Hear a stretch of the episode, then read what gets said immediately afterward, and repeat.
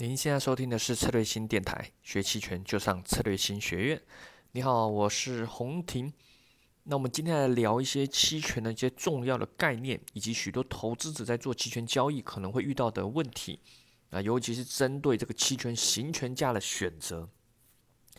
那一般你去打开期权的软件啊，那你要去交易啊，无论你是交易 ETF 期权，还是这些商品的期权。或者是国外很多美股期权、个股期权，你会发现它的这个月份还有行权价非常多。一般人在交易的时候，如果没有一定经验，都会感觉有点懵啊。所以，我们来做一些解析，我们来分析说，做这些不同的合约有什么样的差异，它各有什么样的优劣势啊。首先，我们来从定义开始啊。定义上，我们知道有三种，叫做虚值期权、平值期权，还有实值期权啊。这是三三个大的框架。那它的名词的定义来源就是来自于这个你期权它到底有没有具有内在价值？所谓内在价值就是说你这个期权它目前是有权利的，有也不是说有权利，就是有意义的，就是你执行权利至少还可以换点价值。那反过来说，那种没价值的就所谓的虚值期权。例如好了，啊，你买了一个股票，你买了某一只股票的股票期权啊，那你它是股票现在价格一百，你买了个期权。看涨期权、认购期权啊，或者是叫 call 一百二十、一百二十的看涨期权，你买下去之后，你执行权利是能干嘛啊？是能换到一百二十每股一百二十成本一百二的股票，可是现在价格才一百啊，你怎么会去傻傻的换一百二的股票呢？所以这就是没有任何内在价值啊。可是如果你拿到你是拥有一个八十的看涨期权，诶，你可以换到成本为八十的股票，诶，那比现在价格低很多嘛。那它就是具有内在价值，它就所谓的实质期权。那它这个内在价值就是二十。那权利金我们知道它是由两个组成的，时间价值加上内在价值。所以像这个实质期权，它内在价值二十，可是它权利金不会只有二十，对吧？卖方也不傻，你就你就这个价值就最烂最基本就值二十了。那我要卖给你权利金，我不可能只卖给你这点啊。万一它以后涨了，那你亏也亏不多。涨了可以赚很多，我卖方不可能这么傻，肯定会在这上面多加点钱，多加的那些钱就都是时间价值。所以说，诶，如果这个期权刚刚说的那个案例，权利金假设是四十点，二十点是内在价值，那另外二十点点就是时间价值。所以你去打开软件啊，打开任何国内的期权软件，你去把打开两个栏目，一个叫时间价值，一个叫内在价值。具有内在价值的就是实质期权，那零。啊，没有任何内在价值都叫虚值期权。那处在中间的，也就是目前这个期权处在靠近标的价格，就叫平值期权。例如三百 ETF 期权，如果现在三百 ETF 价格大概在五五块钱，每股五块钱，五点零，那这个五点零的认购或者是认沽期权，这两种这两个期权都叫做平值期权。好，平值因为靠近这个这个价平的位置，靠近这个价格啊，所以这个是它基本的定义。我们知道这些定义，重点是我们来选择嘛？对，我们要去交易，要去做选择。那在解析它的一些特色之前呢，我们先从四个方面来，呃，给大家用一些框架上的比较。首先，如果你追求的是期权的爆发力，好，期权那个瞬间涨的爆发力，那你肯定会买虚值期权。啊，虚值的爆发力是比实值期权还强的，但这是爆发力，或者是你叫它做潜力。但真正的方向性呢，是实质期权比虚值期权是强的。方向性就讲说，哎，如果你做多或者做空，你会发现一开始实质期权赚的会比虚值期权多。好，但我讲是同资金的使用啊啊，如果你是一比一的话，那不公平啊，因为实质期权比较贵，虚值期权的话，它具有杠杆性比较强，是同样一万块，假设你实质实质期权可以买两张。那虚值期权可能可以买十张，好，所以我们用同金额去做比较啊，不然的话，这个你会发现这个虚值期权很难赚的比实值快啊，因为它方向性本身市值就强。那虚值一开始赚的比较慢，但是它的潜力强，它的爆发力强。当行情一直涨，持续喷发的时候，这时候虚值期权的爆发力就展现了，越赚越快啊，越赚越快啊。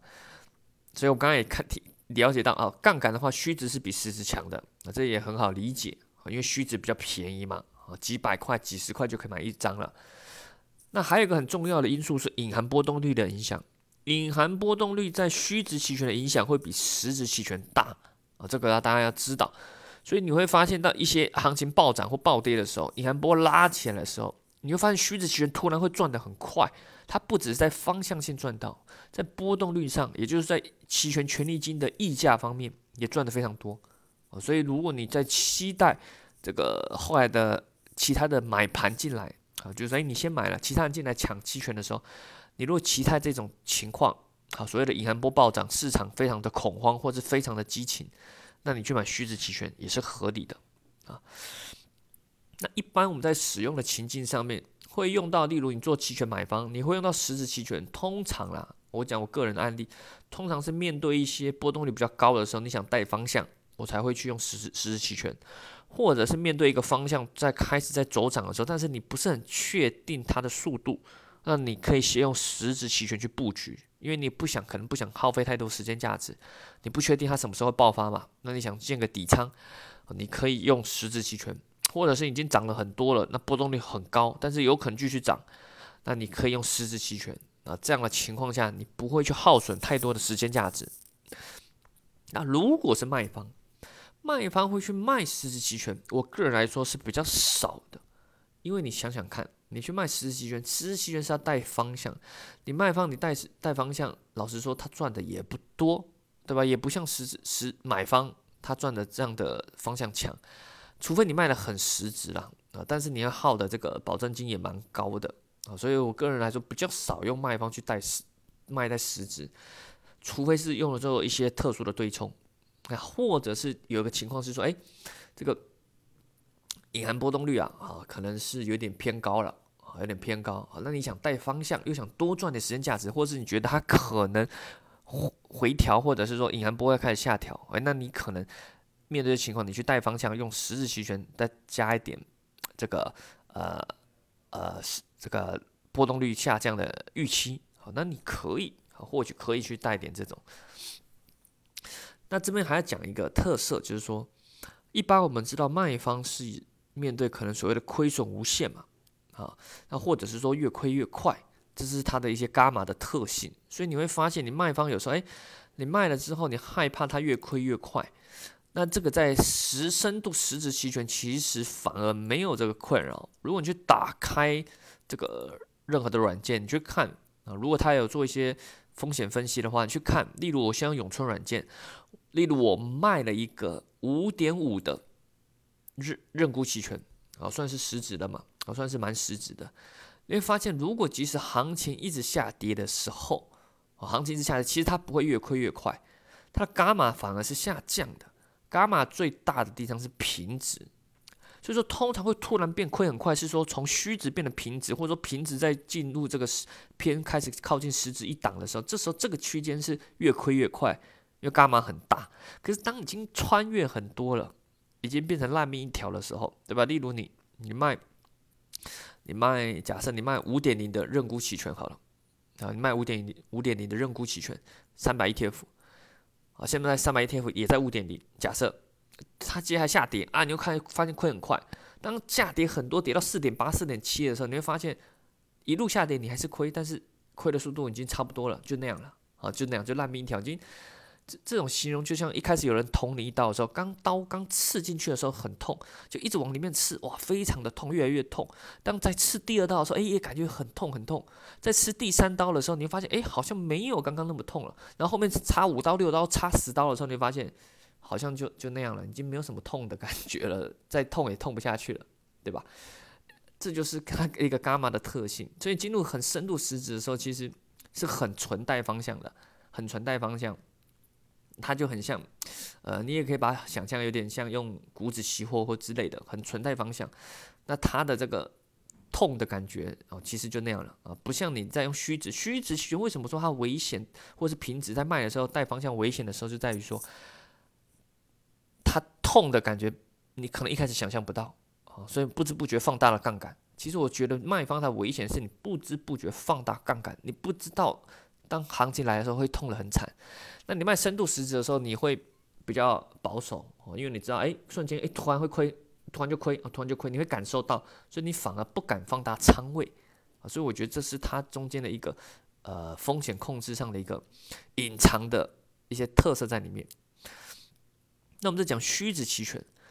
你用虚值期权，假设期权买方你会去使用，通常是为了加强杠杆，为了加杠杆。你也知道虚值期权都是时间价值，对吧？每行情横盘对你不利。那我之前的音频有提到，这些实这些虚虚值的这些时间价值，你就把想象你是借钱来敲杠杆，借钱也有利息，对吧？你时间价值耗损肯定也有利息，呃，肯定就把它当做像利息一样的耗损啊。你原本一万块，你有一万块，你做股票能能做多少？做不了几手。你一万块去买期权，敲了多强的杠杆，对吧？你就想象你是用一万块去借了一百万，啊，这利息嘛，时间价值就像利息一样，你去敲杠杆。如果你是买很虚值，或是买很远月的，比较远月的，那你要知道，你更多的不只是赌方向性的上涨或是下跌，你更多的是赌波动率，你赌隐含波动率要暴涨，不然你买这些你会发现真的方向涨，你发现你你也没赚多少，反而实质期权赚的还比你多，对吧？你敲杠杆就发现，同样一万块，你买虚值期权还买实质期权，假设涨了，过了五天，行情涨了三个点。五天大盘涨三个点，那也不小。你发现你虚值期权可能没赚多少，哎，实质期权反而赚很多了，对吧？那你就觉得好好像吃亏了。那你要知道，你本来就不是要搏这个，你不只要搏方向，你甚至要搏的是隐含波的拉起来。所以一在我们一些课程有提到，真的赚大钱钱用虚值期权去赚大钱，都是从隐含波动率拉起来，拉到隐含波动率高的这段区区间，不止方向性赚，隐含波动率也大赚，这才能。真正实现你什么十倍、五十倍、一百倍，但这种机会也不多。你要同时符合这两个机会也不多，对吧？你看今年二零二零年，回顾一下有哪几个机会，对吧？那今年算比较多了啊，啊，就是春节后的暴跌瞬间的暴跌，还有七海美股的暴跌，再来是七月的一波暴涨，就这几个啊，尤其是七月的暴涨，那是最漂亮的，因为它。首先，它是不是瞬间的？它是给你进场机会，还有加仓的机会，而且更好是它从低银行波动率慢慢拉，慢慢拉，最后喷发，哦，这是最完美的。就所以在这期间，有人做这个虚值，就是赌性很大的那种，就就赚的非常多。但后来你就发现没机会，因为后来银行波动率很高，你方向做对也赚不了太多。这就是你要去考虑到的。那卖方呢？卖方在虚值期权的去使用的话，是更常见的。因为卖方通常我们去卖是需要有安全边际的，所以虚值期权就是一个比较安全、比较保守哦。例如你认为行情是在这区间波动，或者说你觉得行情不太会跌破四点九，假设三百 ETF 好了，你不觉得它不太会跌破三四点九，那你也不太会去卖四点九认沽，这这个这个就赌的有点大，你有可能就卖四点八或者卖四点七，有一个安全边际啊，有个安全边际，即使开始下跌的时候，你会发现诶。你比较安全，你心不会慌，也不需要去频繁的做对冲。卖方如果你做的平稳，你会去想要去做一些对冲保护，对吧？例如你卖认沽下跌怎么办？可能加卖认购，或者是说诶卖认沽往下调整，或者说买一点认沽做保护。哦，反正不管怎么样，都是所谓的做所谓的方向性的对冲，这是对一些比较专业的卖方会去做做的方式。但是这些对冲都是一种耗损。如果行情反复上下，下跌突然就突然往上拉，对吧？这个反复，如果你这边做调整，就是反复的对冲耗损。那为什么会造成这情境？就是因为你，呃，所谓的卖的太近，卖的太危险，或者是所谓的伽马太大啊，这种情况下就是比较麻烦啊。你不做调整呢，又等于等于跟他拼了啊。你做调整呢，感觉又浪费钱啊。会这样的原因，就是因为你布局的当下，你就布了一个，就下了一个。对，给自己后面会找很多麻烦的布局，除非你真的很有信心。例如你卖四点九认沽，你就觉得行情这个这震荡向上，怎么样都不会跌破，有可能大涨，不知道啊。但是不怎样都不太会去跌破四点九，那你很有信心，你就可以卖得很近。如果没有哦，尊重未来和尊重不确定性，那你就会给自己一定的安全边际，都通常会卖的比较虚值啊。那如果你卖的甚至比较远月的话，那更多的是是要去做空波动率。反正如果你面对隐含波动率已经偏低的话，做远月就不太有利啊，因为你会发现你赚不了多少钱。突然一个行情会一个波动，隐含波拉起来，你会发现哎，瞬间我远月又浮亏了所以你要思考你到底要赚的什么。那做近月通常是可以靠时间的耗损，比较容易比较容易靠时间耗损去把这些虚值期权去赚到手上。啊，那这就是对一些实值、虚值、平值做一些解释。那平值就处于中间了。那平值的它的的两边的特性都有。那一般来说，它是越靠近到期的时候，越靠近到期决战点会越靠近平值期权，尤其最后一周，平值期权是最后的决战点，因为那时候实值期权，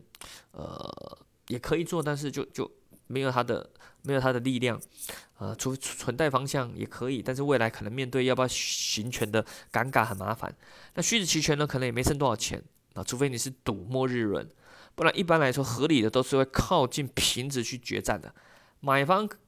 买平值这时候会比较便宜一点啊，该时间耗损也耗损的蛮多了，这时候有可能瞬间哎瞬间翻倍啊，伽马大嘛，平值期权伽马大，那卖方呢可能贪心想最后几天如果没事情发生，就把平值最后这点，因为最后虚值都没有什么时间价值的，你若是纯粹想靠横盘时间价值的赚取平值最大，你有有些有些人就会想，哎，我最后撑个三天，对吧？你你以往卖期权可能要撑一个月。他说：“我最后撑三天五天，平值利润还有三百块，诶，我撑个三天就可以赚三百块，哎，想一想，哎，那就是诱惑很大嘛，所以最终靠近到期的时候，就会决战在平值期权附近。好了，希望今希望今天这几个有帮助到你理解啊虚值、实值还有平值它的一些用法的差异。那想学习更多的期权的。”知识技巧啊，欢迎利用策略性学院网站，或者是策略性公众号啊，或者是可以报名我们一些课程。像一月估计我们会再开一一起新的期权的重间班啊，这次应该会开线上的了。那大概是四个半天啊，线上的课程啊，就是重度的去解析期权的一些用法、实战的策略案例的解析，以及帮助大家去呃了解在动态的过程中我们怎么去做一些调整，啊是非常重要的。非常重要，那你要了解期权特性，以及在某些情况下你该怎么做。好了，那今天音频就到到这边，那我们期待下期喽，拜拜。